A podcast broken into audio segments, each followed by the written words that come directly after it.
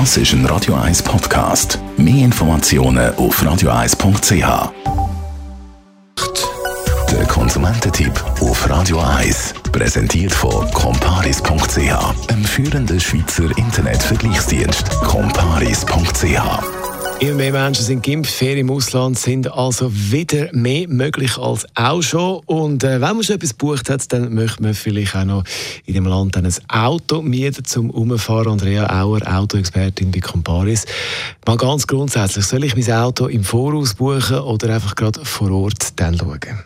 Ich würde ein Mietauto unbedingt im Voraus buchen. Das kann man online machen oder auch natürlich per Telefon, weil in der Regel kommt es einem dann einfach günstiger. Vor allem in der Ferienzeit und bei beliebten Feriendestinationen. Und es gibt noch einen anderen Vorteil, wenn ich mich vorher schon damit beschäftige, dann stehe ich nicht irgendwie am Schalter unter Druck. Heißt, ich kann mich mit dem Angebot äh, auseinandersetzen und das Risiko, dass mir dann irgendeine Zusatzleistung verkauft wird, das ist einfach kleiner. Jetzt habe ich ein Auto gebucht, der Vertrag läuft dann auf mich. Darf meine Begleitung dann auch fahren? Nein, wenn der Vertrag auf dich läuft, dann bist du der alleinige befugte Lenker. Wenn jetzt deine Begleitung auch möchte fahren, dann musst du das unbedingt auch in den Vertrag mit aufnehmen. Dort muss man allerdings dann damit rechnen, dass es doch noch ein bisschen einen Preisaufschlag gibt. Und jetzt gibt es ja vielleicht den einen oder anderen, wo man denkt, ja gut, merkt ja eh niemand, ob ich jetzt fahre oder ob meine Partnerin fährt. Das ist so, aber wenn es dann einen Schaden gibt, dann kann es dann unter Umständen teuer werden, weil dann die Versicherung einfach nicht für den Schaden aufkommt. Also, jetzt komme ich an meiner Destination an, bei dann an dem Schalter von dieser Autovermietung. Was muss ich beachten? Also, wenn du das Auto abholst, musst du schauen, dass du sicher die Kreditkarte dabei hast, mit der, wo du das Auto gebucht hast, weil sonst kannst du Gift draufnehmen, wird das Auto in der Regel nicht ausgehändigt. Dann wird auch oft gefragt nach der Tankoption.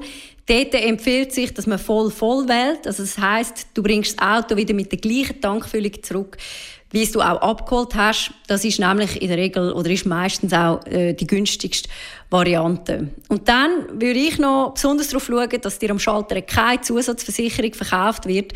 Mietfirmen haben es zum Teil so ein bisschen Ansicht, dass sie dann vor Ort versuchen, dir noch irgendetwas anzudrehen, wo du eigentlich gar nicht brauchst. Wenn ich jetzt im Auto sitze, kann ich dann einfach losfahren, wie weit und wann ich will? Also was Kilometerbeschränkung anbelangt, das gibt es bei Mietwagen eigentlich selten.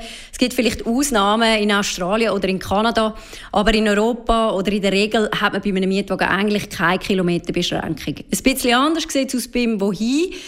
Dort äh, gibt es Mietwagenfirmen, die gewisse Regelungen haben. Das heißt, man darf vielleicht das Land nicht verlassen oder man darf einfach in gewisse Länder mit gewissen Autos nicht einreisen. Also wenn du vorher das Land verlassen, dann tu dich doch unbedingt zuerst kurz erkundigen, was dann auch erlaubt ist. Die Autoexpertin Andrea Auer von Comparis zum Thema Mietauto in der Ferien.